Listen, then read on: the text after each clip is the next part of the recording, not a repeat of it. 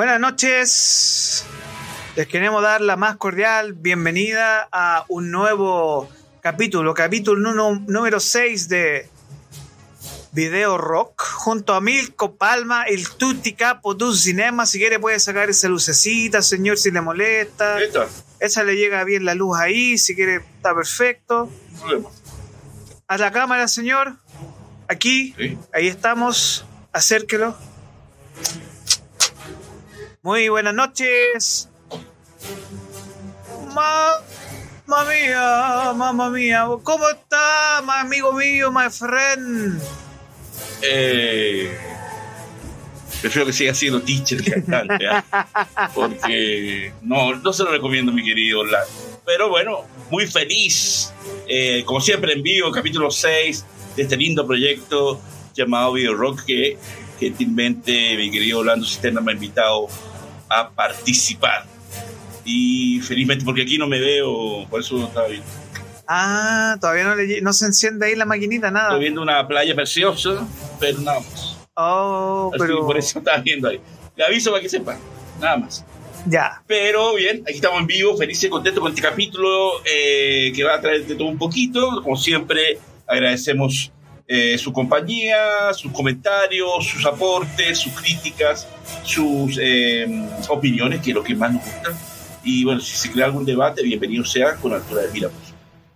Agradecido a toda la gente. Quiero agradecer a la gente de, de Sala Cineuk, eh, que me, me escribió en Instagram y me mandó las felicitaciones por el capítulo que hice de Cine Crítica en, eh, en otro programa, en otra radio, que ha gustado mucho y me dio la felicitación al respecto. Así que muchas gracias a, a Sala Sí, sí, no sé, que se ha portado. Son muy buenos, eh, Sí. me quieren mucho, me aprecian mucho y siempre respetan mi trabajo y eso lo tengo que decir con, con mucho orgullo. Así que vamos a darle a esto, ah, subámonos al DeLorean y vamos a viajar por la historia y, la, y el mágico mundo del cine, mi querido Orlando. Sí, antes de empezar, bueno, eh, como mi amigo aquí eh, les comentaba, yo estoy off camera, pero estamos transmitiendo en vivo.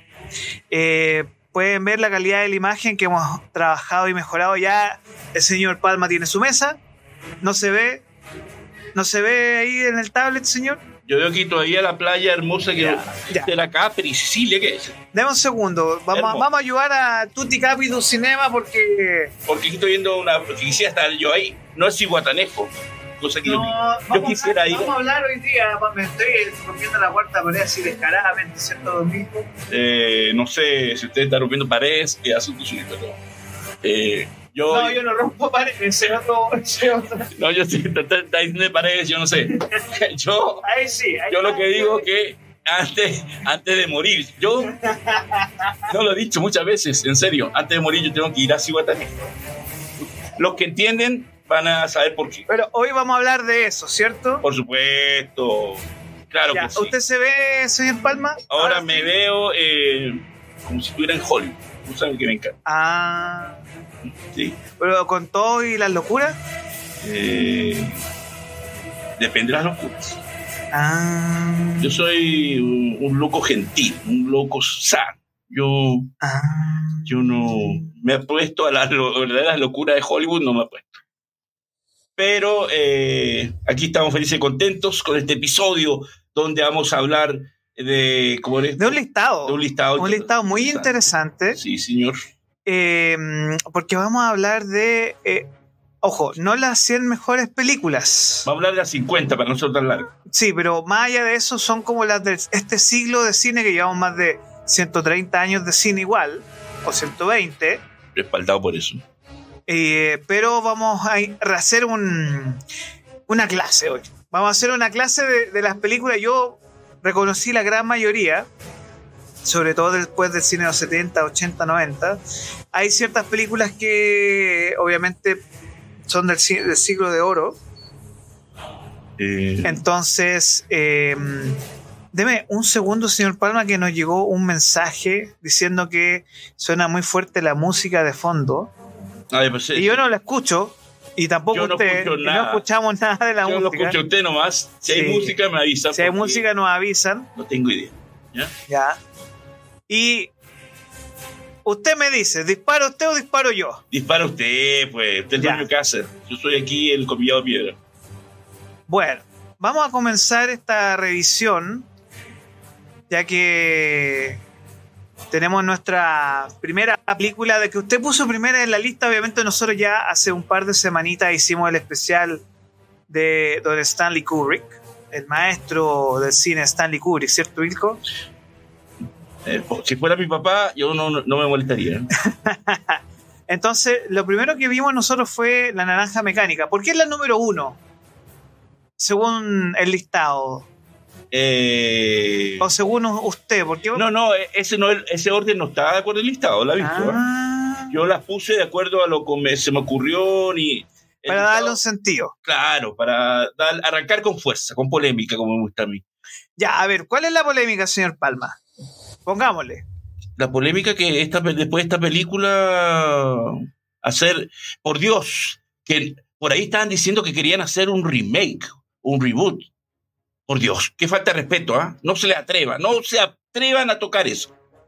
Porque ahí sería, hay películas que no deben tocar y La Naranja Mecánica es una de ellas. Así que aviso de ella. ¿ah? Pero eh, eh, he tenido la dicha de verlo to- to- todas estas semanas eh, en el cable lo han dado y me he regodeado a distintas horas del día y la noche y me eh, y me emociona estas películas porque eh, he tenido la suerte de verlo alguna vez en pantalla grande y que fue la primera vez que la, que la vi en pantalla grande hace unos muchos años atrás, eh, muy joven, eh, pero no cuando la estrenaron, sino cuando la reestrenaron y descubrí un mundo nuevo, toda una visión nueva, una puesta en escena nueva y una banda sonora que a mí me encanta mucho. Y, y- Es la película más polémica. ¿Tú crees que es una de las más.? Porque tú esta semana trabajaste con La Última Tentación de Cristo en otro espacio, en una radio amiga, Sí, exactamente. que junto con esta deben ser de las películas más prohibidas de la historia. Es más, se me ocurre que tenemos que hacer un capítulo con las películas más prohibidas. de la Más prohibidas de la historia, porque Sí. si hay una película que ha sido prohibida, fue La Naranja Mecánica. Que el mismo Kubrick, eh, un momento que la mandó a prohibir el mismo en su estreno en Inglaterra porque había, habían aparecido muchas eh, crímenes o acciones delictivas muy similares a la que hacía el, famoso hermano Alex. Y así que Kubrick le pidió a Warner, dijo, quítenla de los cines británicos porque si no todo lo que pasa me, va- me van a echar la culpa a mí y esa no es la intención. Incluso conozco gente que aquí en Chile también, en provincias de- del, del país, también eh, en cines de provincia, también eh, acontecieron hechos inspirados después que se proyectó la película. Así de influyente es eh, La Naranja la Mecánica. naranja mecánica. Yo no leí el libro, ¿ah? No sé qué Yo leí, es que hay algo que, del libro que quizá la gente puede dejarla un poco eh, de una pieza. Supuestamente en la película lo que uno ve es que Alex Delarge tiene 21 años, ¿cierto? Sí, En el libro tiene 15. Entonces, eh, peor, una- más polémico es- todavía. es, es más polémico, o sea, el libro en sí es súper polémico, de hecho es una de las distopias más importantes junto con 1984, junto con Un Mundo Feliz de, de, de Huxley, de Orwell, eh, primero y el segundo. Y precisamente porque aquí estamos hablando de una película que trascendió la cultura. De hecho, muchas, muchas personas dicen que esta película es una especie de. eh, que inició el fuego del punk también, en, en Inglaterra sobre todo, eh, y que fue una total revelación, sobre todo por el actor.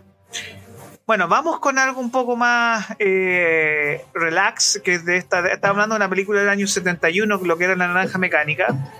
Pero quiero explicar antes todo este motivo que Ah, estamos sí. haciendo. Esto es una lista que sacó el The Hollywood Reporter, que es un famoso magazine estadounidense, donde consultaron a 2.120 personalidades de la industria del cine, con fin de elegir las 100 mejores películas. Nosotros por tema de tiempo vamos a hacer las 50. Y La Naranja Mecánica en esta lista que yo tengo aparece en el puesto 35. O sea, es de las grandes.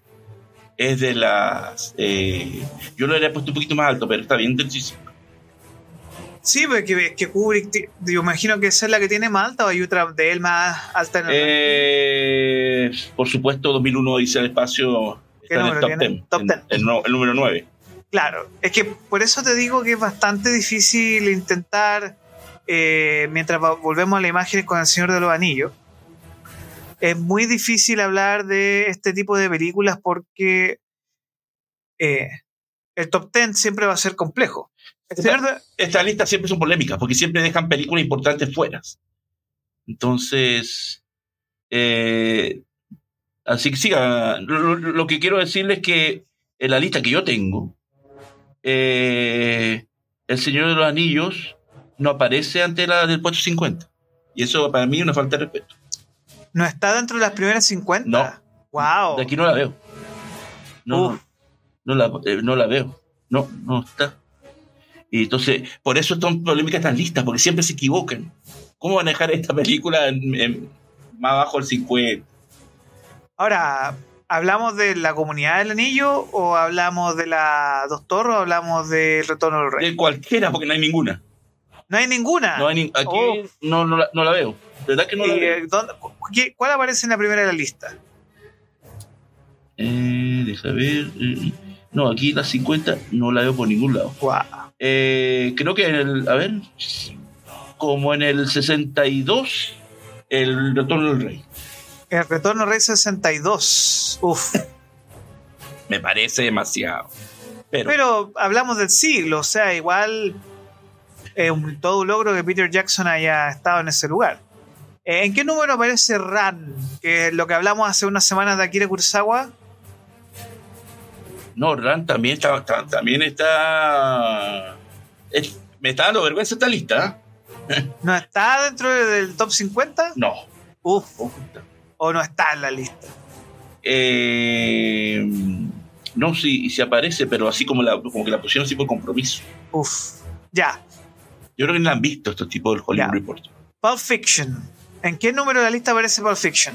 Pulp Fiction, ya le digo. eh, en el puesto 5, muy bien. Puesto 5. Bueno, es una película que genera y ha generado eh, Muy bien. una gustó. influencia muy importante. ¿Le gusta? Pulp Fiction, yo la encuentro una obra maestra. Es una joya. Pero ojo que eh, cuando hablamos de Quentin Tarantino, obviamente, hablamos de un tipo que le pasó el fenómeno Guns N' Roses, ¿Cómo es? Que tiró tres discos buenos al tiro y después no pudieron hacer nada más bueno. Bueno, eh, A ver, a ver, Tarantino. ¿Cuáles son estos tres discos buenos y después no hizo nada? Por No, Dios. sí. Cuidado con lo que va a decir. no. Di- dicen, Usted- dicen Usted que... que me está diciendo que era en Hollywood no, le, no es buena. no, es muy bueno. No, pero mejor Bastardo sin Gloria. A mí me gustó más los 12 más odiados de Tarantino. Me encontré mucho más interesante. Pero obviamente que... que, que, el- que Django. No, ya como. Oye, yo he tenido la gracia desde Bastardo sin Gloria de ver todas estas películas en cine. Eh, lo que pasa es que a mí lo que me pasa con Tarantino muchas veces es que, claro, uno sabe que el tipo sabe vender, el tipo sabe hacer buenas historias, pero también el tipo sabe que él vende. Entonces, Además que Eh, musicaliza muy bien sus películas. claro, eh, pero esta en particular yo creo que... mm, tú esta semana hiciste en otra radio amiga un especial de Tom Hanks. Sí. Yo con todo respeto al señor Zemeckis, yo creo que ese año estaba muy difícil, porque ese mismo año, este año 1994, Qué bueno que puso ese tema. Qué sí, bueno. Qué ya, porque, Voy a opinar de mira, imagínense, imagínense que tenían a Forrest Gump, Ujú.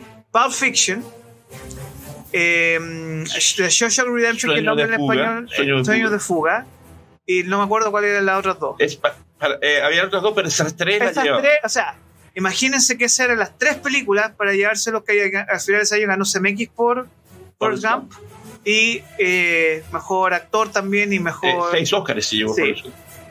y Tarantino se llevó el Oscar a mejor guion El original. primero de los dos que ha ganado Sí. por guionista y la gran per- perdedora y justamente Sueño de Fuga. Sí, y que todo el mundo, y que de hecho hasta el día de hoy el IMBD dice que la mejor película de la historia es Sueños de Fuga.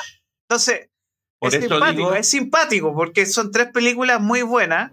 Es que yo siempre he dicho, y a lo que voy, por eso le agradecí que pusiera ese tema, porque con todo que adoro Pulp Fiction y Forrest Gump, para mí, No, para mí también, ojo. Para para mí- mí, para los dos. pa- para mí Sueño de Fuga era la que tenía que ganar.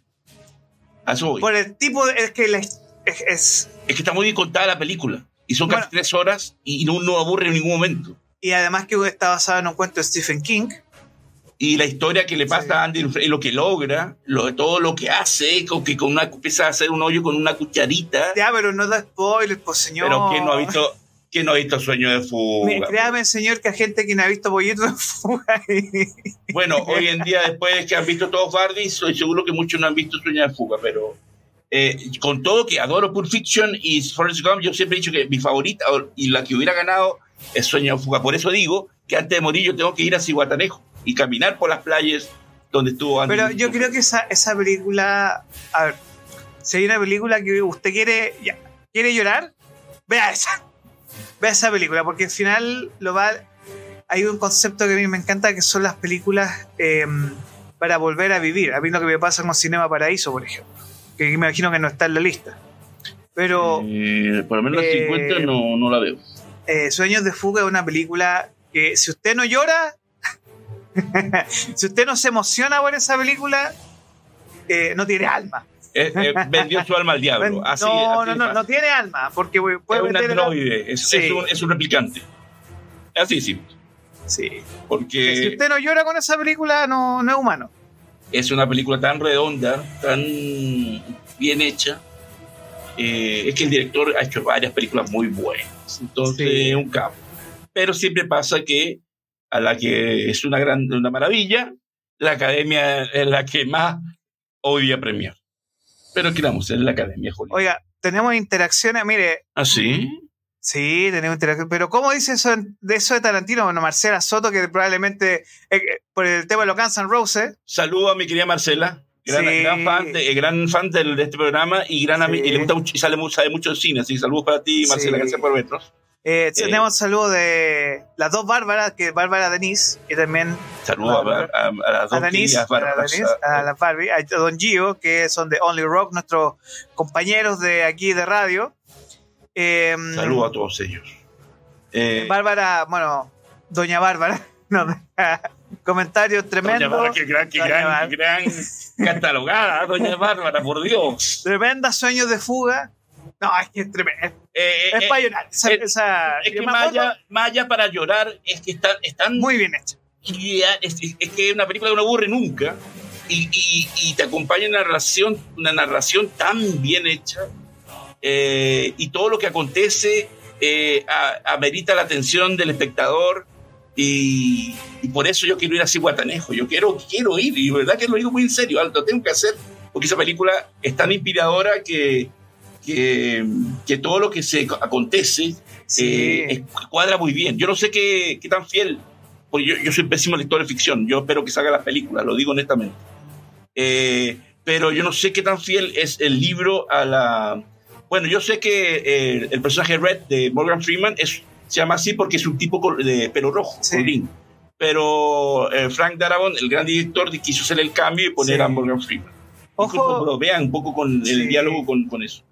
Ahora, eh, es interesante que Bárbara nos dice cómo es posible que la trilogía del Señor de los Anillos no esté, eh, porque es la mejor película de fantasía de la historia, de película épica también, de Yo al y no está en los top. No, no está a los No 50, está. ninguna. Ni el Hobbit, ninguna. Yo le tengo mucho cariño porque yo, eh, que algo que me motivó a estudiar periodismo en, en esos años que vivía en Costa Rica, fue esta película. Porque yo la vi las tres en el cine que me invitaron. Yo escribía para una revista que se llamaba CinemaScope en Costa Rica y me invitaban a las funciones de prensa, las premier y todo lo más. Y estaba en ese periodo de estudios eh, que era todos los que hemos han estado en estudios universitarios saben muy bien lo que es eh, eh, batallar en esto. Y si hay alguna película que me motivó a luchar y, a que, y, y que me inspiró a terminar la carrera fue El Señor de los Anillos. Yo me apoyé en esa película. En los momentos que tenía que estar fin de semana haciendo trabajo, estudiando, al- madrugadas enteras, si había algo que yo me motivaba, era pon- ponía la música de las bandas sonoras y ahí me, me esforzaba porque si ellos pudieron hacerlo, ¿por qué yo no? Entonces lo- hablo de Frodo, de Sam y Sí. todo lo que lograron.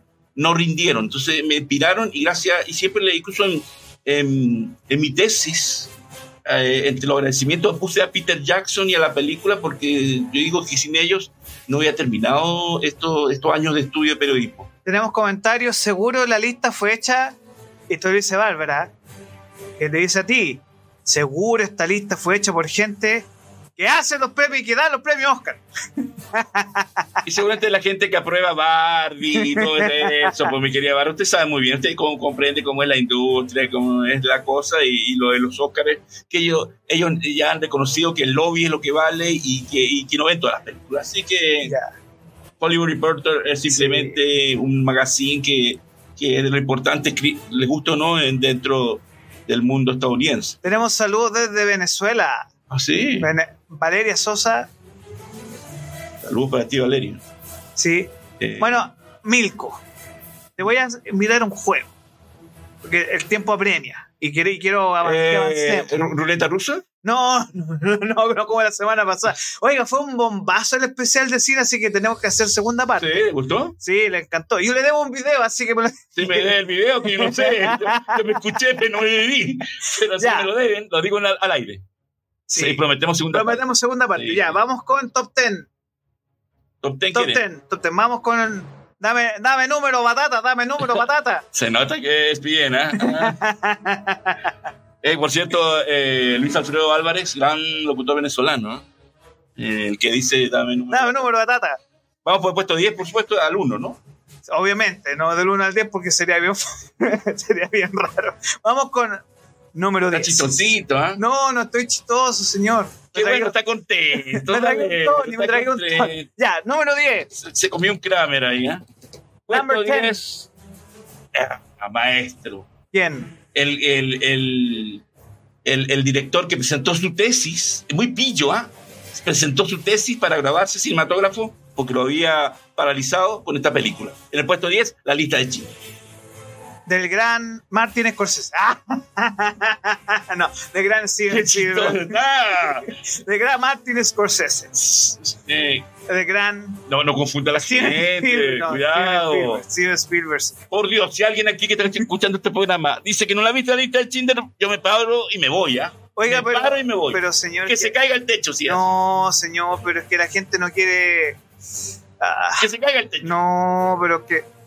Que explote el gas. eh, No, no, no, pero es que, señor, la lista de Schindler, yo no quiero que la gente llore. Ay. Oiga, yo, mire, yo le voy a hacer una confesión con la lista de Schindler. Ah, caramba. ¿Le gustan las confesiones? A ver, ¿qué, qué, qué trata? Solo pude verla una vez. No puede ser. No pude, no, no he No podido. Yo, yo, es que, Me paro y me voy. no, no, ¿y sabe por qué? Porque, ¿Por qué? a ver, nosotros no, no hablamos la semana anterior del pianista, que a mí me afectó mucho, eh, y yo tenía ese trauma cuando vi la lista de Schindler, o cuando veía la sinopsis, de decir, pucha, eh, no quiero que me afecte tanto como me afectó el pianista, porque a mí sí el pianista me afectó. Y me demoré como de años en verla. O me- más, yo creo. Eh, Tomar la decisión de ver la lista de Schindler porque sabía que tenía que estar mentalmente preparado O sea, para esa, porque a mí este usted lo hizo al tema... revés, ¿ah? ¿Ah? Usted lo hizo al revés. ¿Cómo? Usted es como un amigo que conozco que vio el Exorcista 2 primero que el 1. es cierto, es real. ¿ah? Usted vio primero el pianista y después la lista de Schindler, por Dios. Sí, sí, pero, pero eso tiene una explicación. Yo esta- La la vi en el colegio. ¿Ah, sí? Mi profesora de historia en la básica de educación primaria nos hizo ver, estábamos viendo totalitarismo y todo eso, y nos hizo ver la lista, la, el pianista. Y debido a eso, yo dije, pues, tengo que estar mentalmente, porque es una película que hay que ser responsable para verla, no es llegar y verla. El No, una pianista, película- El pianista. No, no, el pianista y la lista de Ah, no, por supuesto. Porque hay que tener una preparación mental y psicológica para lo que uno va a ver, porque a mí, y tú sabes perfectamente, Milko, que esa película, eh, más allá de ser una obra maestra, Spielberg se la tomó como un desafío de tesis y la dirigió casi como un documental. Eh, eh, por Y, momento es un ahí documental, mismo, pues. y ahí mismo, donde ocurrieron todos los eventos dramáticos de... Por eso digo que es un pillo, porque él había suspendido sus estudios de cine en la Universidad de California y presentó esta película como tesis. ¿Quién le va a decir que no? ¿Quién no lo va a graduar después de lo que logró? Eh, yo tengo una anécdota con esta película. Eh, yo estaba trabajando en una radio, saludo a la gente de Radio Monumental allá en Costa Rica, que me, me da la oportunidad de hacer cápsulas, micros de, de, de cine. Y, y yo me fui una vez, íbamos a hacer un especial de la lista de Schindler. Y Marcela dice, yo vi y sufrí y lloré la lista de Sí. Schindler. Ralph Fiennes le robaron el Oscar Mejor Actor de Reparto. ¿Quién se lo dio ese año? Por Dios, y ese señor que venía del teatro, qué gran actuación, ¿ah? De, de, de, Ralph Nazi, Fiennes, uf. desgraciado. Y él, y ojo que Ben Kingsley le dijo, tú tienes que empezar a actuar, porque todos conversaron y todos como que asumieron el rol histórico de lo que estaban haciendo, De la responsabilidad. de la que está- responsabilidad histórica. Y eh, todos, Liam Neeson, Ralph Fiennes, Ben Kingsley, eh, todos entendieron de lo que es una historia real. De hecho, el, el cierre de la película donde todos van a Jerusalén, a la tumba de, de Oscar Schindler, Era muy bonito. Es, es- es, es eh, un final... esa película, si no lloras, no tiene- entonces, ahí no tiene alma de verdad. ahí estás poseído por Pazuzu. Ahí estás No. poseído por el demonio, nada que decir. Porque Sí. esa escena final, cuando van los verdaderos sobrevivientes y le dejan la piedrita ahí, y que al final eh, se ve a Liam Neeson, es muy. No, yo- eh, es es notable. pa- no, es para llorar. esa- Pero es que, por eso te Qué digo grande que Spielberg, por Dios. tú tienes que preparar tu cabeza y tu corazón Y, hay- y pensar que hay para el dolor humano. para el y dolor pensar que hay gente que dice que eso es falso, que el holocausto nunca fue No, pero es que... Por eso digo, hay gente que dice que eso fue un montaje. Mire, si uno creyera cada teoría de conspiración, uno terminaría encerrado en un hospital psiquiátrico, señor. Porque hasta el agua sería mala, po. Bueno, yo tenía que contar la anécdota. Yo estaba haciendo una. Dígame, ¿qué? Eh, cuenta la anécdota, vamos con el número 9, por favor. Ya, eh, no, yo iba a hacer. Estaba en una farmacia en un centro comercial y veo una señora que está haciendo fila y me doy cuenta, una señora mayor, que tenía en su brazo Uf, los números de... del campo De de concentración. Porque yo vivía en esa época en un, en un barrio, puedo decirlo acomodado, donde había mucho, un sector fuerte de judíos o de israelíes que vivían en, en Costa Rica. Y la señora tenía el, Los números. los números. Y yo me acerqué a preguntarle, y oye, la oportunidad, si ahora está Schiller y aquí hay una sobreviviente. Y ella, ah, muy gentilmente me, me responde, pero me dice que, que ella me puede dar información y todo, pero ella no, no, no sería capaz de ir al programa, no porque no pueda o no, o no quiera, sino que hasta el día de hoy le afecta tanto los recuerdos, porque ella dice que hermanos, hermanas eh, y su padre los perdió. Fue una de las pocas de todos su gran, una familia grande de hermanos que los perdió en los campos. Y, y ella tiene este, eh, ella eh, ha mantenido ese tatuaje, no se lo ha borrado porque es un- una forma de pensar y acordarse de lo que también eh, sufrieron su familia. Entonces me dio datos, información, me dijo, mira, si voy a ir, me voy a poner a llorar y va a ser muy incómodo para todos ustedes. Eh, y lo, le agradecí a la señora y ahí me contó cosas increíbles que y, y, y, Sí. y- y ahí donde me di cuenta que eh, Spielberg investigó muy bien porque es muy fiel lo que me dijo la señora ella, ella había visto la película y dice bueno se la lloró toda pues. y es una película como tú que la has visto una sola vez Número 9. Eh, vamos con el número 9 que es 2001 Odisea del Espacio ¿Qué decir de esa película? Ya nosotros cuando hablamos del especial de este, Stanley Kubrick, eh, a ver, son puras películas que cuando vayamos avanzando ustedes se van a dar cuenta que son o las obras maestras de los directores o las películas con las cuales ganaron reconocimiento de excelencia que ellos desarrollaron, ¿no? Eh, Sobre todo 2001, que cuando hicimos aquí el especial de Kubrick, eh, todo el mundo sabe que fue el único Oscar que, que que ganó por efectos especiales. Eh, me, me recuerdo que la Van Premier en esa época, yo le- lo- leyéndolo por supuesto, eh, a- estuvo invitado Rock Hudson, el gran actor, el mito del cine. Y le preguntaron y dice que no entendió nada de la película. No, no sabía lo que estaba viendo ni, ni Ahora, qué era ¿es, esto. ¿es 2001 la mejor de Kubrick? que para mí no. Es más, eh, y recuerdo que en esos años que vivía en Venezuela, mi querida Bárbara y Valeria, eh, yo fui a ver eh, esta película y resulta que por el coletazo de Star Wars, equivocadamente la reestrenaron. Y la gente pensaba que era como Star Wars. Y cuando vieron eso, empezó la gente a abucharla. Y, y yo decía, ¿pero qué pasa? Por Dios, están ante una lección de cine. Muy joven yo, ¿ah? pero ya la había visto. Y yo la vi, antes de viajar, antes de irme de Chile, yo la vi en el Cinerama, la di. Mi padre, muy atinado como siempre, y que era gran fanático de Kubrick, me llevó a verla y, Por supuesto, me la tuve que explicar porque no entendí Sí. nada, porque muy chico. Número 8. Número 8. Eh, aquí hay polémica. ¿eh? No, a, A mí ver. me encanta, pero no sé si ustedes están de acuerdo. El número 8 está ET, el extraterrestre, del maestro Spielberg. Estaban dos de Spielberg. ¿sí? Eh, a mí, bueno, yo sé que usted así. ¿Usted la vio? Sí. Ah, ya. No, yo la encuentro muy buena. Muy linda. Muy linda, Muy pero creo que Spielberg en los 80 sucumbe del Imperio del Sol.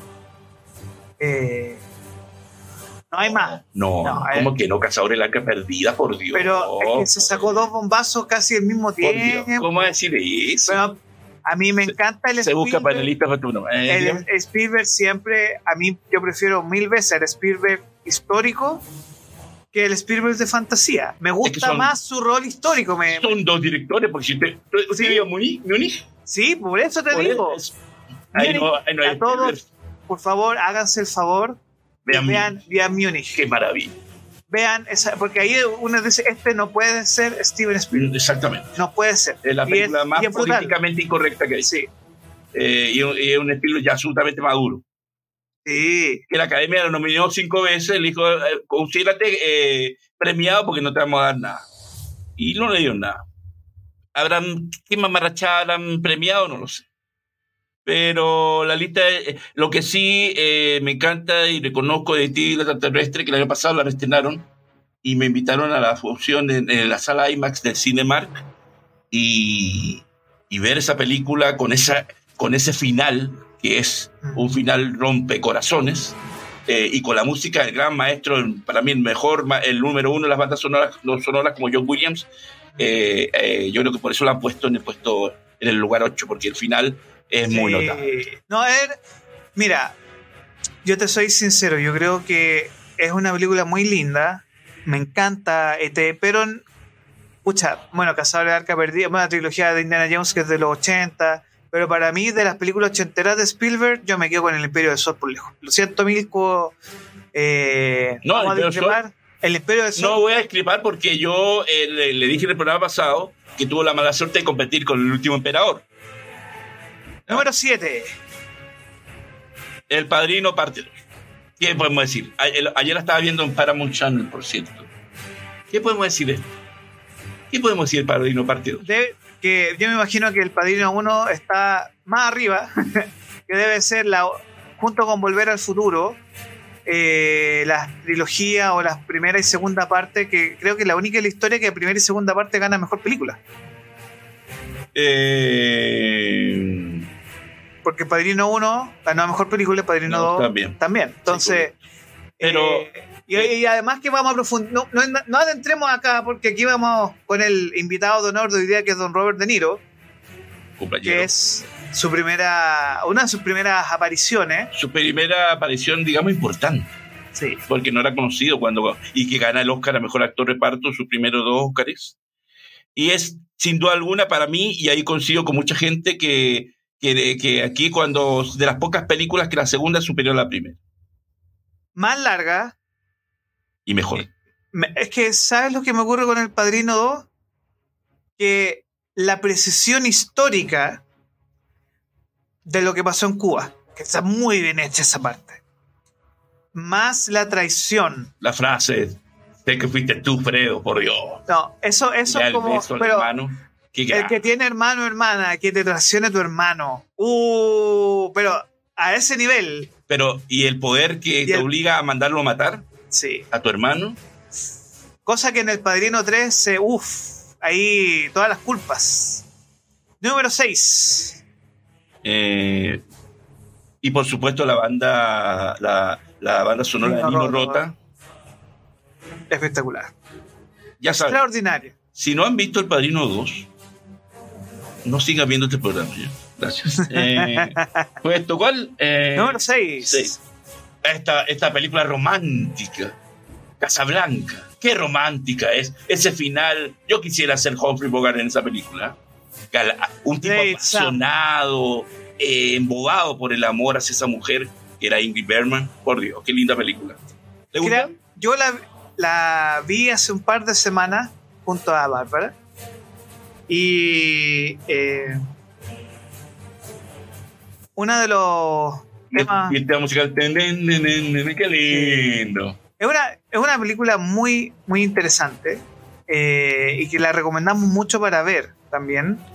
Eh, Casablanca, que es la película romántica eh, que yo creo que es importante que todo el mundo la pueda ver y afortunadamente ahora eh, está disponible en HBO Max para que usted la vea en una excelente calidad. Número 5, señor Palma. No, y el cable se deja ver acá rato en TCM, TNT se deja ver, ¿ah? así que hay, hay Sí. muchas oportunidades de ver esa película.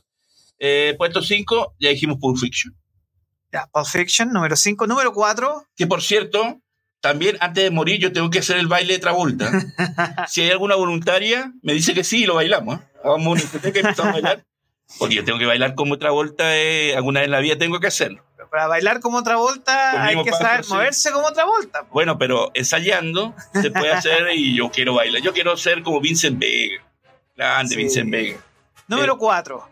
Ahí está, pues, la- nuestra favorita, Sueño de Fuga. Pero es que es interesante. 1994, al igual que 1974, tú sabes a lo que se dice no en el cine, que 1974 y 1994 son años íconos en el cine. Porque en 1974 salieron Chinatown, eh, ¿Tiburón? La Conversación, ¿De conversación? eh, El Padrino 2 eh, y un par de películas más eh, que marcaron época, al igual que 1994, con estas tres, Pulp Fiction, Sueños de Fuga. Y el 74 que Coppola compitió dos veces por el, el mismo, la conversación, que, que venía a ganar el Festival de Cannes, Sí. la Palma de Oro y el Padrino 2. Lo curioso, que de estas tres películas que mencionano- mencionamos del año 94, eh, Forrest Gump está en el puesto 14, no está en el top. Es que Forrest Gump es un ícono cultural, pero en términos cinematográficos es mucho mejor Sueños de Fuga, y por eso comparten cuarto y quinto, por el impacto cultural y por la calidad cinematográfica de, de esas películas. Yo me acuerdo que la primera vez que vi Pulp Fiction allá en esos años en Venezuela, Venezuela cuando vivía allá, eh, la gente se salía al cine y yo no entendía por qué si era tanta maravilla, pero como en la película no es eh, No lineal, es cronológica, no, es- no, no tiene- entendía no. nada. Dígame, Oiga, Denise no se retire, pues. ¿por qué dice, se va a venir? porque dice que no ha visto el Padrino 2. No se vaya, pues. Por favor, quédese. Le ruego, le, me pongo rodillas. Y le pido que No, no, ahí le decimos a Don Gio, a Don Gio que le, le, le prestamos la cuenta para que vea el Padrino No 1, se vaya. 2 y 3 y ahí, Si la daña el cine, yo la invito a ver. Va no, mí, pues, pues. Va vamos todos, vamos todos, señor. No estoy invitando a, a mi querida Denise. Usted, usted la ha visto. No, no, no. No, no se vaya. Entonces, ahí- Quédese, ahí- quédese. Yo la invito. Si la rastrean, me comprometo y la invito. no, o sea, aquí no, sí. no se retire, Denise. Eso sí, tres horas y media. Ojo ahí. Pero no le tenga miedo. Ya, No top, tenga miedo. top 3. Top 3. Top 3. Ah, qué maravilla, por Dios. Ya, número también tres. al cable. Una de mis favoritas, por, por, por muchos años, la mejor película de la historia del cine. Y por momentos creo que sí. El Ciudadano Kane. ¿Usted la vio? Sí, obviamente. Por Dios. La vida del magnate de prensa Charles Foster Kane con ese niño prodigio que era Orson Welles, que con 27 años Hizo todo. hizo todo. Hizo el cine. y no, es broma. Y no es broma. y no es broma. Y no es broma. Y no broma, creó todo un estándar y, eh, y que, bueno, ganó un Oscar por ver el guion, pero no lo quisieron premiar por director. En la, en la parte visual impuso también un estilo con las tomas. Antes no había techo. No existía nada. O sea, él hizo todas las transiciones, todos los montajes, todo lo que usted ve en Ciudadano Kane es escuela de cine. Porque nadie había hecho, y de hecho es simpático porque eh, Orson Welles venía del mundo de la radio, que dejó la escoba con la guerra de los mundos, con la adaptación radial. Debíamos ser usted y yo, teacher, una transmisión en vivo tipo la, La guerra de los mundos. Sí, para que la gente se asuste. Sí, no, sería, Sería sería, notable, ¿eh? sería notable. Yo no sé si alcance tanto para el, el nivel del maestro, pero yo creo que se puede hacer. No, un homenaje. Todos podemos hacer. Podemos inventar algo y hacerlo así en vivo y para que la gente crea. Y, Sí. y ahora con todas las herramientas que hay se puede hacer. ¿eh?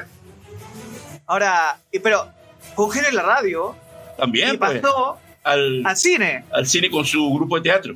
Y eh, la RKO, donde él eh, hizo las películas, eh, y, y es in- interesante este tema porque para mí eh, Orson Welles no solo tiene Ciudadano Kane, No. tiene tres, cuatro películas más que son top, que una es La Dama Shanghai, creo, si no me equivoco. La otra es. eh, hay una que tiene con Charlton Heston, que es brutalísima, que se llama Touch of Evil. Ah, toque de maldad. Toque de maldad, que es. Sed de mal. Sed de mal, sed de mal. Y que es brutalísima también. eh. El tercer hombre también. No, sí tiene películas muy, muy interesantes también. Número 2. Y ya sabes, Ciudadano Kane, véanla también porque van a, van- los van a maravillar para la época que se hizo.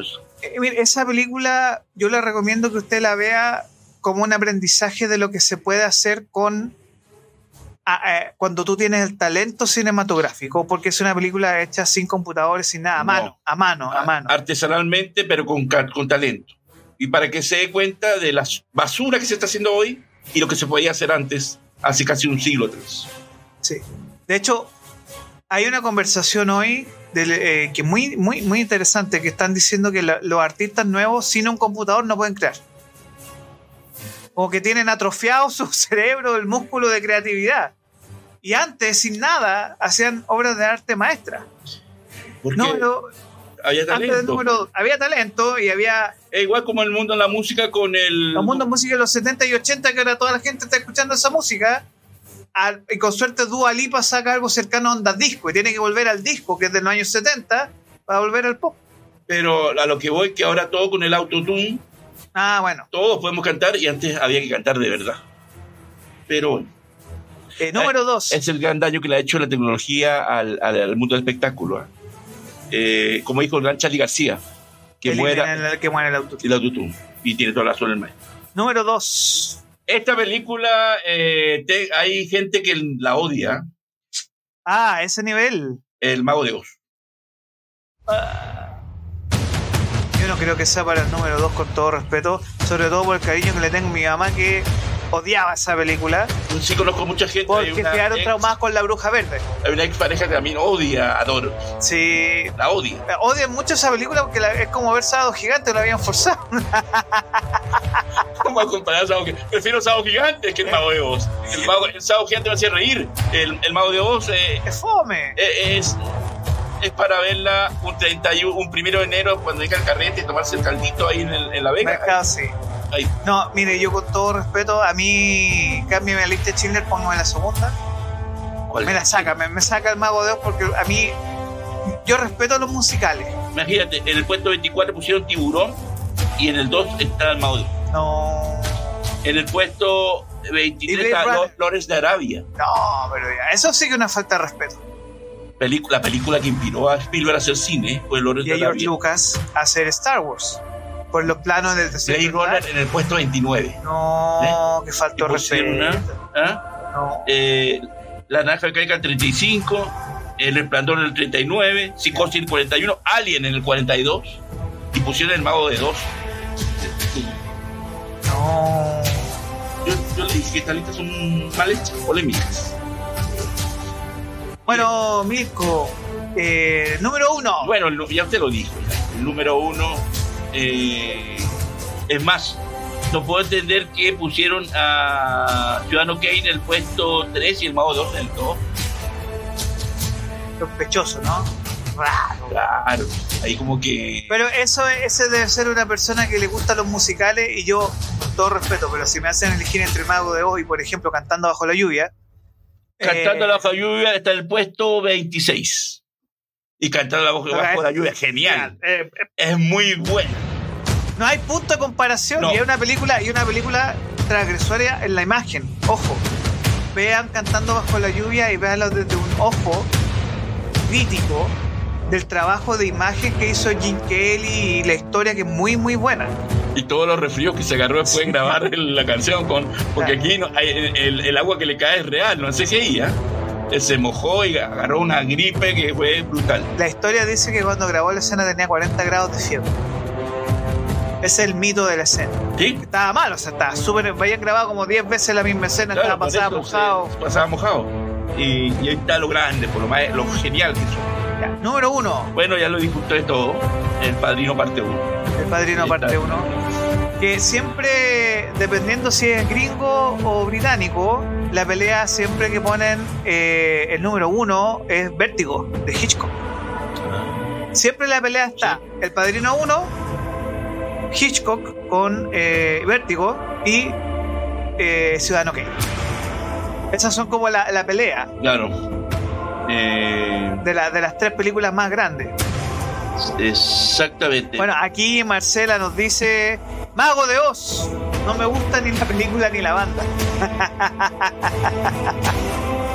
Qué buena respuesta, Marcela. A mí tampoco me gusta el Mago de Oz. Eh, la banda no, no- Nada que. Incluso eh, también es muy mala la versión que hizo Michael Jackson en los 70 Que es una película casi como de tres horas musical que es horrible. Que siempre la, la cable la da como a las 3 de la mañana porque saben que nadie la ve.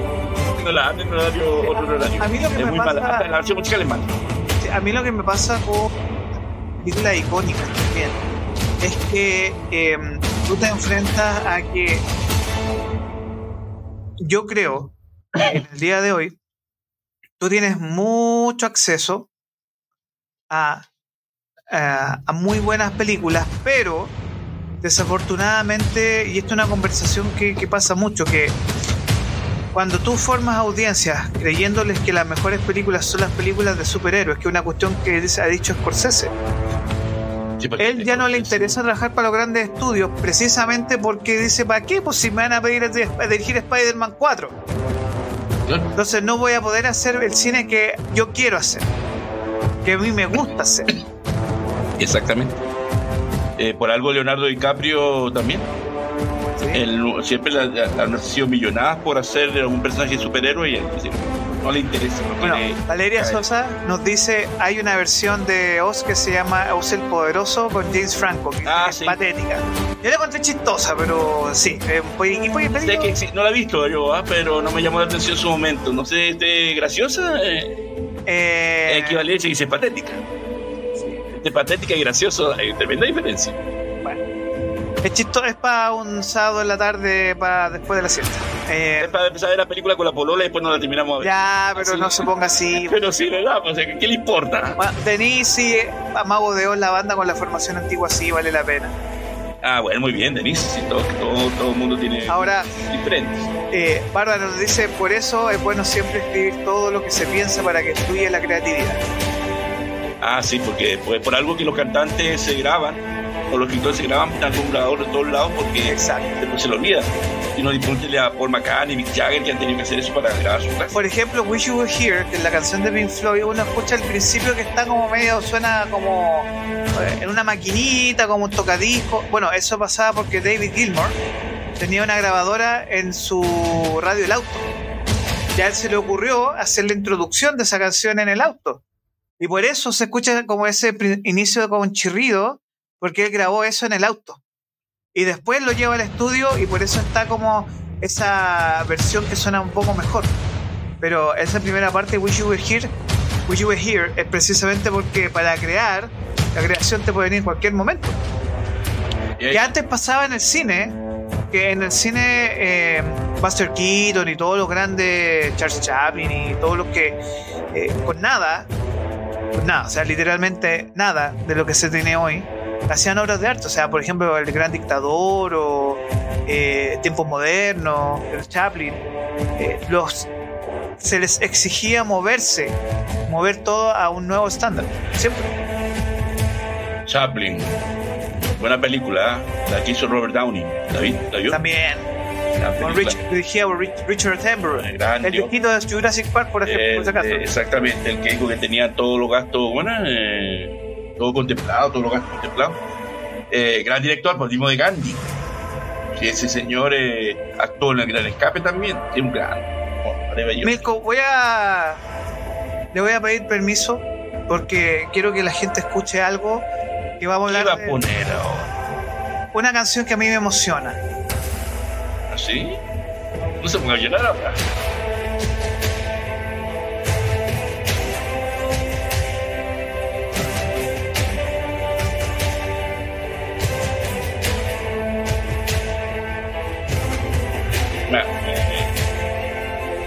Porque hoy vamos a hablar de un ah, grande. Ah. Vamos a hablar de un grande. un grandioso, uno de los mejores actores de, de todos los tiempos y uno de los mejores actores de su generación. Qué grande esa película, qué grande esa película. Pero está Que así también aparece en El Padrino 3. en la escena que final. en el final, el cierre.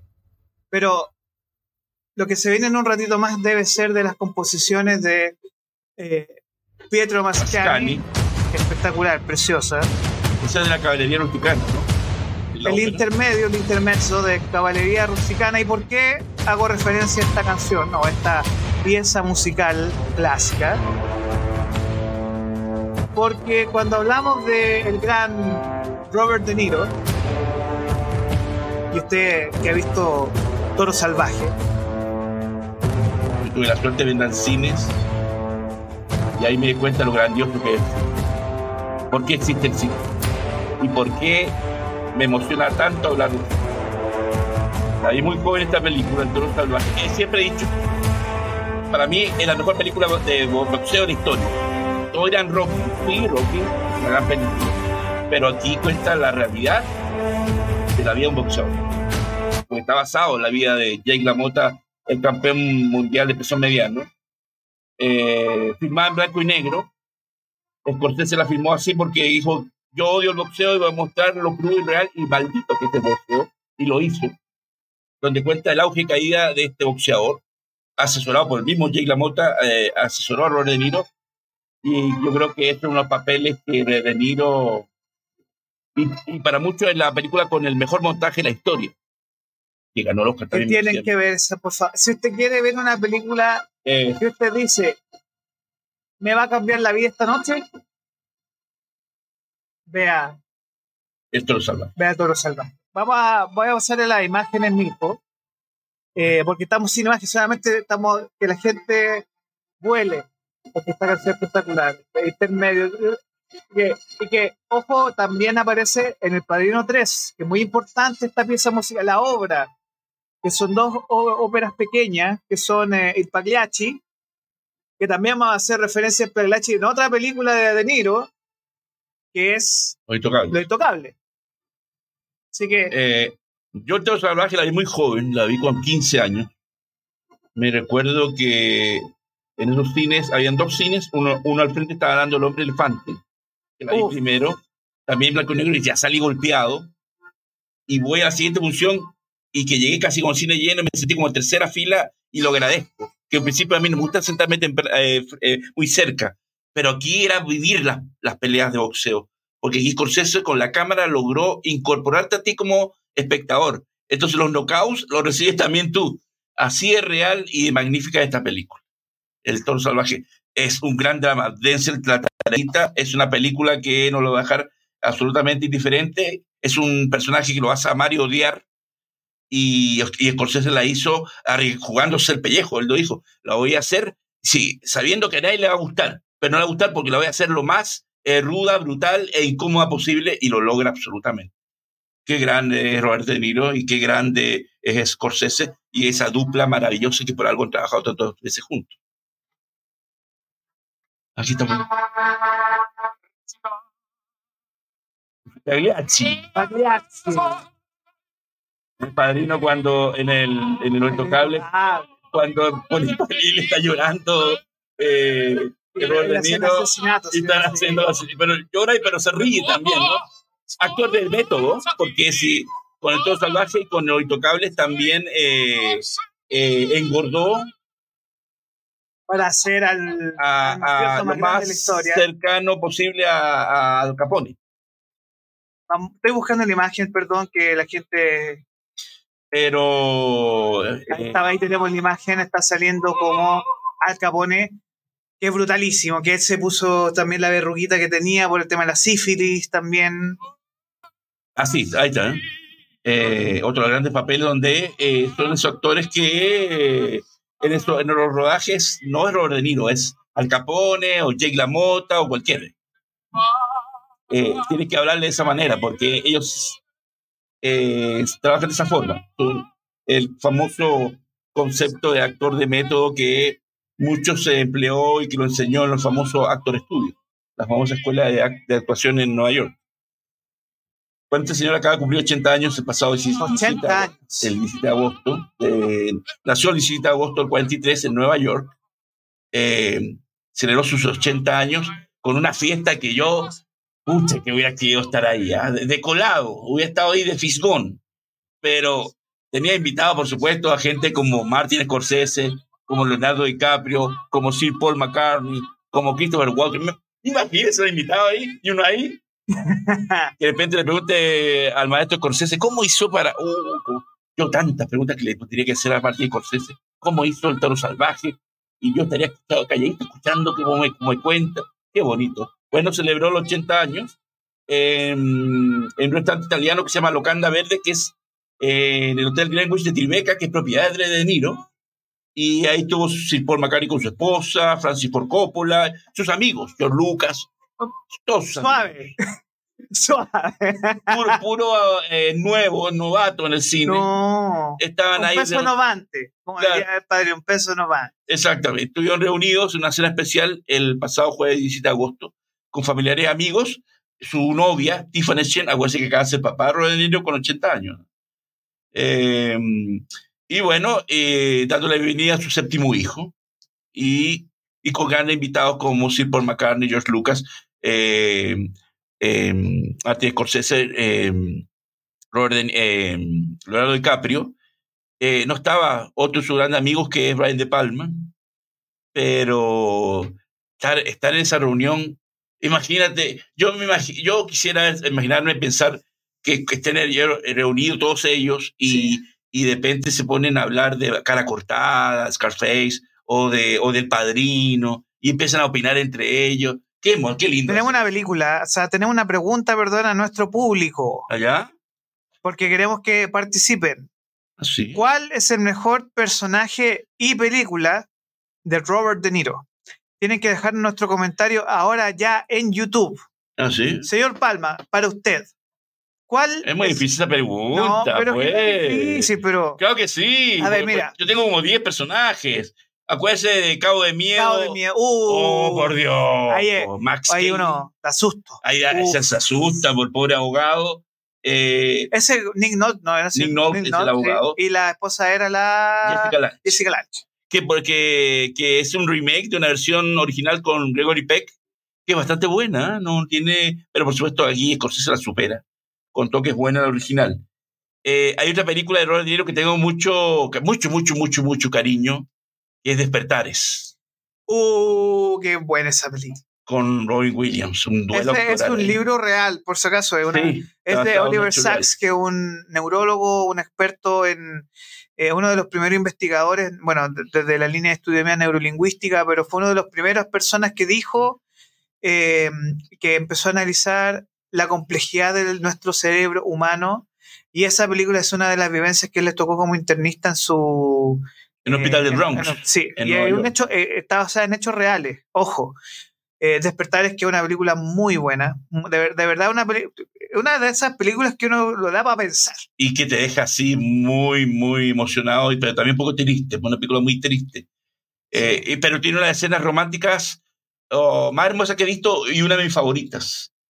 Que no sé si la- los que la han visto, es esa escena cuando él está ya con, con los efectos nuevamente de la enfermedad y que, que él se movía para todos lados y era- no podía para, contener. Era muy parecido como el Parkinson, lo que tenía Él él. tenía una de las estas enfermedades brutales que tenía el del cuerpo rígido, si no me equivoco. No, no, no, era una de estas enfermedades degenerativas que son bien, Sí, bien fuertes. y él eh, estaba enamorado de una chica que iba a visitar a su papá. Y entonces en ese momento que, que ella lo va a visitar y él está así todo eh, con los movimientos, muy incómodo, porque él estaba enamorado de esta chica. Y ella se va a ir del comedor donde estaban conversando y ella se para y se va, se despide. Y él, y justo estaba sonando una música de piano y él la saca a bailar. Y en ese momento la metáfora es que el amor supera todas las enfermedades, porque en ese momento él dejó de temblar Sí. o cuando tuvo los brazos bailando con ella. Es muy hermosa esa escena. Y ahí demuestra eh, lo grande que es De Niro nuevamente como. Bueno, la película donde hace un fabuloso villano es Cabo de Miedo, Cape Fear. Eh, me daba miedo. Y su versión de joven de Vito Corleone me encanta. Que era Marcela Soto Zárate. Sí, ahí tuvo que aprender siciliano. ¿ah? De Coppola le dijo tienes que aprender siciliano y le, le dio el acento y todo lo demás. ¿ah? Mira, a mí de todas las películas que yo le he visto a Robert De Niro, que son, deben ser unas 100 películas que tiene, y la, todas son muy, muy interesantes. Sí, Eh, muchas películas tiene. yo, me, yo me quedo con, obviamente, una de sus primeras que es Taxi Driver.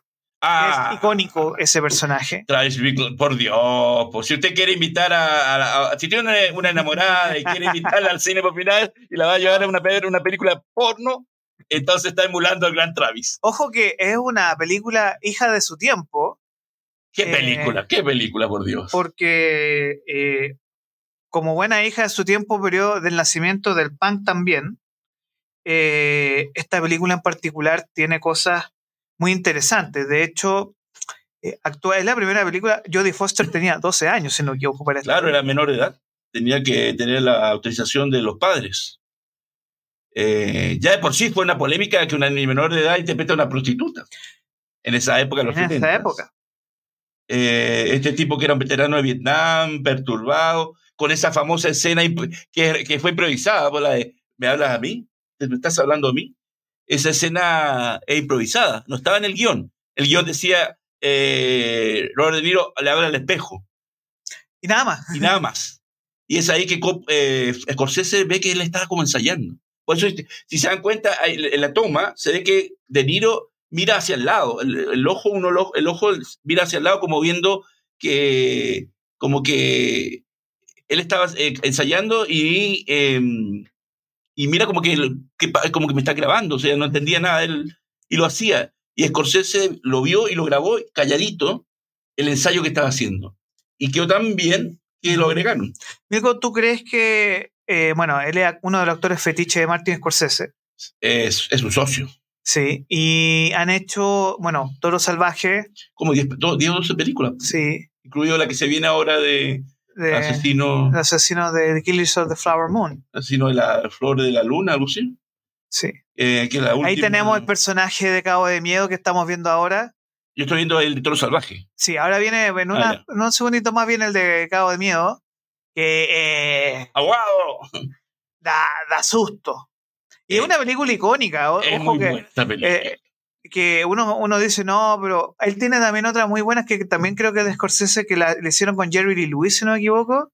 Con Jerry no. Lewis, Yo- el rey de la El comedia. rey de la comedia, que es brutal también. Que le dicen que la que inspiró al Joker. Sí. Inspiró al Joker. Bueno, el eh, Joker, que también actúa Robert De Robert De Niro, Niro. eh, se inspiró en El Rey de la Comedia, que es esta película que, que trabaja Jay Lewis, casi que interpretándose al mismo, donde Robert De Niro interpreta a un comediante fracasado, mediocre, que quiere imitar a su ídolo, que es Jerry Lewis, que tiene otro apellido en la película, pero normalmente se interpreta a sí mismo Jerry Lewis. Esa película es muy buena. Oye, pero me hiciste acordar Goodfellas, los buenos muchachos. Uf. Para muchos, la mejor película de gangsters por encima del padrino, ¿ah? para mucha gente. Goodfellas. Yo creo que pues por la dirección. Es porque está. ¿Es mejor toda- que Danza con Lobos? ¿Es mejor que Danza con Lobos? Porque esa Yo vez creo que sí. Danza con Lobos que le gana. Sí, pero es que. Nuevamente insisto, lo políticamente correcto danza con lobo una película que va al corazón americano también. Pero para mí, Goodfellas era una película superior. No, por supuesto. Pero Danza sí, con Lobo es preciosa. Danza con Lobo, es la música bonita. es preciosa. Y la fotografía, y Kevin Costner que estaba en su tope. Pero. Ahí ganó mejor director que en Sí, cosas, también. sí. Pero eh, Goodfellas tiene un trabajo de montaje. Y, De hecho, eh, lo que dijo Scorsese es que la película estar, y disculpen la expresión, eh, estar en un viaje de cocaína todo el rato. Era- era- porque hay, una, hay un momento en la película donde ah, tú sientes la paranoia de los personajes. claro que sí. Que es la escena del helicóptero, de la persecución, de que ahí tú sientes que de verdad es una locura, es un frenesí esa escena muy bien hecho. Es que con la música y el montaje y la forma como pasa todo, eh, tú caes en, el, la provocación frenesí, sí. de Scorsese. Sientes el, el, el drama, el estrés que tiene el personaje de Ray Liotta. Eh, es maravilloso, es grandioso. Casino, Casino con Joe Pesci y Sharon Stone, y dirigida por... socio, amigo, compañero. eh, Mira, a mí no me gusta De Niro cuando se mete en la comedia. Ahí yo ya creo que se desperfila un poco. Ahí, eh, eh, bueno, Ahí se desperfila excepto en esta película tropieza. que hizo con Analízame, de este cáncer que va a psicoterapia. o la de los Meet the Parents, Ah, Meet the Parents, que ah, también ahí. que era un ex de la CIA. eh, ha intentado hacer comedia y la ha ido. O sea, Yo sé que se, a veces se quieren ellos por desperfilar de tanto Sí. drama, pero Oye, ver, ¿tú te acuerdas, Milko, el, la locura que generó esta película que siempre hablamos de Michael Mann, Hit, Hit. donde todo el mundo quería al fin una película con Al Pacino y Robert De Niro y tenés que mamarte dos horas y media para recién tener a los dos en escena juntos. pero tiene, Pero, tiene eh, la mejor escena de balacera que he visto en la historia del cine. Eh, siempre la evoco esa película. Por el hecho del trabajo de sonido que logró Michael Mann, que es un capo, es un grande, y logró que esa escena no se montara en estudio, sino el sonido que hay, por eso es tan seco y el sonido es tan amplio, porque se, se tomó del- de, la calle misma. Y, y no hay música. Aquí hizo los balazos en seco, como son la balacera cuando uno escucha la calle. Eh, esa escena es la mejor balas- escena de balas, de, de intercambio de Esa dura que- como tres horas y media, ¿cierto? como tres horas. Tres horas. Haga, véala. Véala, por favor, porque de hecho a- hace un rato estaba viendo Al Pacino enojado. Esa película, Al Pacino está eh, hiper enojado. Y muy molesto. Muy molesto en toda la película y de verdad eh, es para reírse mucho. Se, vete, a Pacino se, se hiperventila un poquito cuando se, se pone así muy enojado. Sí. Eh, Eh, películas del último tiempo, Joker, Joker, que le hace muy buen bandejero a Joaquin Phoenix. Eh, Esa- como, la, el, escena, la escena es brutalísima. como el gran el conductor Sí. que lo invita y él dice, bueno, tú me invitaste para hablarte de mí nomás, nada más. Eh, bueno, los intocables. Lo intocable. Pero de la última década ha sacado, sacó la esta con el Bradley Cooper, ¿cierto? La de Sin Límite, Eh, la de la pastilla. ah, creo que sí. Sí. Eh, practicante con la Anne Hathaway también, que es una comedia. Esa sí es. eh, lo que pasa es que De Niro, eh, lamentablemente, yo no sé si por. te- es lo que se preguntan muchos. No sé si porque no le dan muchos roles. eh, ha tenido que hacer mucha comedia mala. Sí. Y Hizo una película Los con Zac, papás de los papás, si no me equivoco. hizo una con Zac Efron, que era mi abuelo es un peligro. Y todas esas que. Hace poco dieron una comedia también que hacía de abuelo también y que no pasó nada. El irlandés fue el último gran rol que tuvo. El irlandés con su, Martin Scorsese. con su colega. Y, y el retorno de Joe Pesci. Eh, exactamente, y la primera película de Al Pacino que, que Scorsese lo dirige, que es lo increíble, que a esa altura de la vida, recién Al Pacino trabaja con Scorsese. Así, así es de, a veces sorpresiva como el cine. Y ahora que se viene la de Asesino de la Luna Flor de la... Luna Feriada, creo. Exactamente. Eh, bueno, Al Pacino y en, eh, eh, los 70 con De Niro, que eran primero muy rivales, porque ambos los 70 hicieron grandes películas, y ya al último tiempo ya son amigos y se pasan por todos lados juntos. Pero mm, eh, la última etapa de, de, de Niro le he visto muchas películas. hizo una con Eddie Murphy que se llamaba Showtime, también muy mala. Pero es que lo que a mí me pasa con Pacino, con De Niro, incluso con Jimmy Caan, con James Caan en su momento, que hicieron, eran íconos los 70, 80 hasta los 90, Sí. y luego tienen una caída en el cambio de, de siglo, de milenio, y quedan como ahí. Es, Es muy difícil. es muy- yo- y- Mantener, claro que sí, Sí. por eso digo que como envejecen, ya les deben dar esos roles y tienen que tomarlo, porque si no quedan, ellos sé que lo hacen para mantenerse vigentes. Mira, aquí eh, Bárbara nos hace un comentario que las, las películas de mafia Robert De Niro son muy buenas, pero donde es odiable es en Hombres de Honor con Cuba Gooding Jr., Ah, del, del, de este general que era su, eh, su aprendiz que tenía problemas con la señora, que era alcohólico también y que no, no, no quería pasar la prueba por, por el tema de que, que era, iba a ser buzo submarino, ¿te acuerdas? Eh, sí, sí, me acuerdo de esa película. Incluso eh, recuerden que también interpretó a Frankenstein También. con la Sí, película muy- de Kenneth Branagh. Kenneth Branagh. Sí, Kenneth Branagh, muy buena película. Eh, no me- gustó. ¿No te gustó? Es O sea, no, no, no, no gustó a la gente, no convenció el de Frankenstein. No, lo que pasa es que van a volver y volver y volver a esa historia. Ahora no pero- sé si esa imagen de trabajo, maquillaje era la verdadera imagen de Frankenstein o... ¿Está fiel- Eh, fiel- fiel al libro? No sé, o sea, más que fiel al libro, a mí lo que me pasa con el Frankenstein de De Niro es que está mal logrado y mete cosas que no corresponden a la película. Eh, Bárbara nos dice nuevamente, no ha visto Cabo de Miedo. ¿No ha visto Cabo de Miedo, mi querida Barbarita? Y este señor la, la invita, la lleva a ver Badly, por Dios, pues no me desilusiones. No, pues. sí, ya, eso está. No me desilusiones. Por Dios. Pero no se nos olvide una joya maravillosa eh, que ha hecho también el gran, gran Robert De Niro los 80, que es La Misión. Upa, ahí ya. Pero eh, ahí tú te das cuenta que él tiene esa capacidad. No, se me había olvidado totalmente esa película que Por es Dios. preciosa. Esa película es una obra maestra donde la pongan.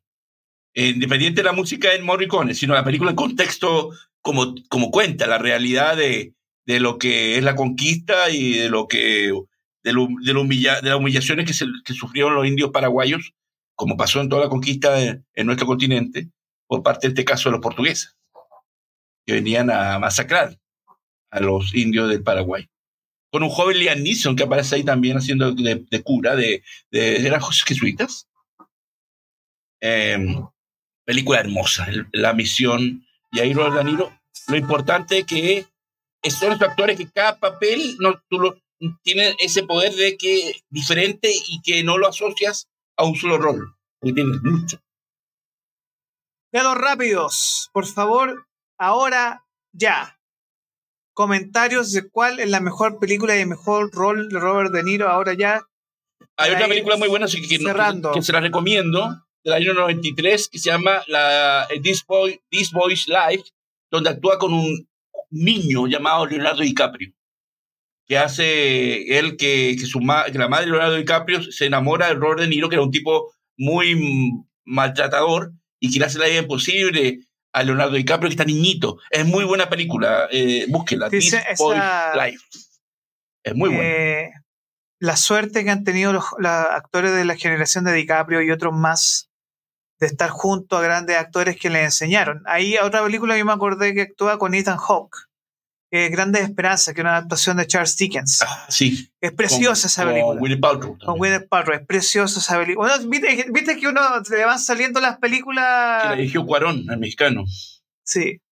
Que es un Eh, remake, sí, que, una, que pasó muy piola, no, Sí. no, no gustó mucho, pero eh, es muy bonita esa película. Que hace él de un preso, un delincuente. sí.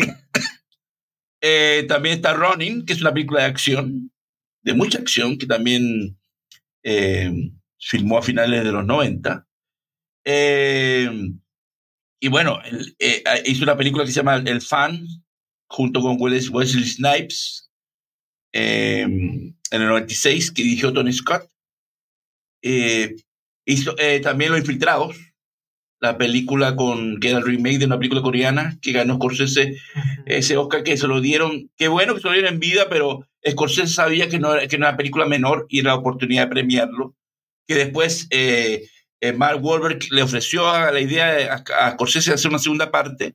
Y es ahí que ahí eh, uno se da cuenta que eh, de Martin Scorsese no le tenía cariño a la película porque se negó. Dijo, no, no quiero hacer una segunda parte Infiltrados, no cuentes conmigo. Y de ahí se cayó el proyecto.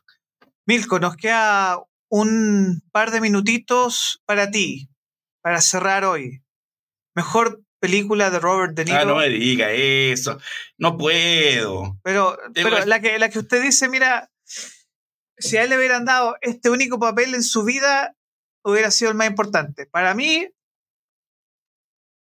Vito Corleone. Vito Corleone.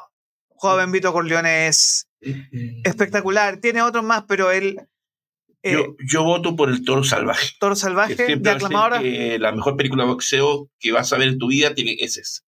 Ahí, él, ahí se entregó por completo. Eh, es muy, muy complicada la actuación y todas las transformaciones que tiene. Es para verla, ojo, es- esa es para verla y estar enfocado, porque es muy buena esa película, de verdad. Pasa por. eh, es violenta, ojo. Es súper brutal, violenta. Súper violenta. Eh, no, no es. no es gentil, no, no, no. No es Es, afable. es brutal. película. eh, es, es- una película y- y- desgraciada. Y, tiene escenas de maltrato a mujeres. A mujeres. Acuérdate la escena que cuando a la, a la esposa le da un puñetazo la noquea. Sí. No, es fuerte. Entonces hay que verla con criterio. Eh, pero es, es la vida así de los boxeos. Scorsese dijo, yo voy a contar cómo es la vida del boxeo, con todo lo, lo, lo- lo- las rarezas, todo lo, lo horroroso y la mafia que está siempre metida ahí. Bueno, eh, aquí comentarios finales, la misión, obviamente, eh, por Marcela. Eh, y Bárbara nos dice que él hace un balance entre películas de comedia y balance con las películas buenas. Milko, te doy dos minutitos para hacer el cierre, para que hables sobre este tema de las 100 películas y un comentario final a tu público, Milko. Háblale a tu público. Eh, bueno, eh, Scorsese eh, y De Niro son esa dupla maravillosa que ya sabemos todo, todo, todo el legado que nos está dejando. Insisto en ello, El Toro Salvaje es una de las, si no la mejor, una grande actuación en su vida.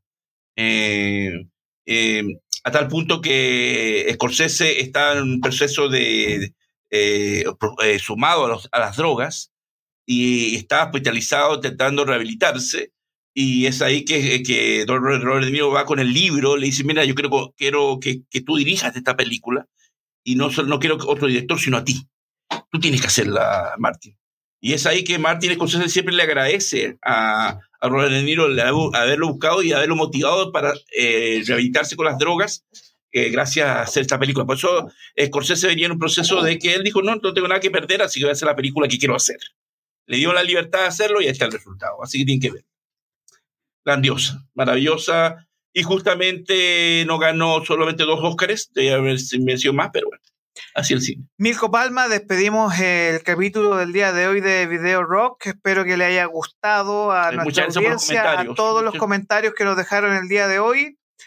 Y próxima semana. No tengo. No, no, próxima semana vamos el viernes. ¿Por qué? Eh, o miércoles. ¿Por qué? ¿Qué pasa el jueves? Eh, Doña Bárbara recibe su diploma de cine. Ah, sí. Así que próximo viernes. Nos vemos el próximo viernes aquí en video. bueno, miércoles, ahí nos organizamos. Ahí organizamos, deje ver qué Pero le queremos dar las gracias por el tiempo el día de hoy a Milko Palma. Muchas gracias a ustedes. Y eh, que tengan una muy buena semana y nos vamos a despedir con eh, nuestra fanfarria típica. Mucho gusto, Milko. Ahí estamos organizando la pauta porque una Vamos a hablar de. Eh, película más polémica. Puede ser. Muchas gracias. menos pendiente lo de Buenas noches. Hacemos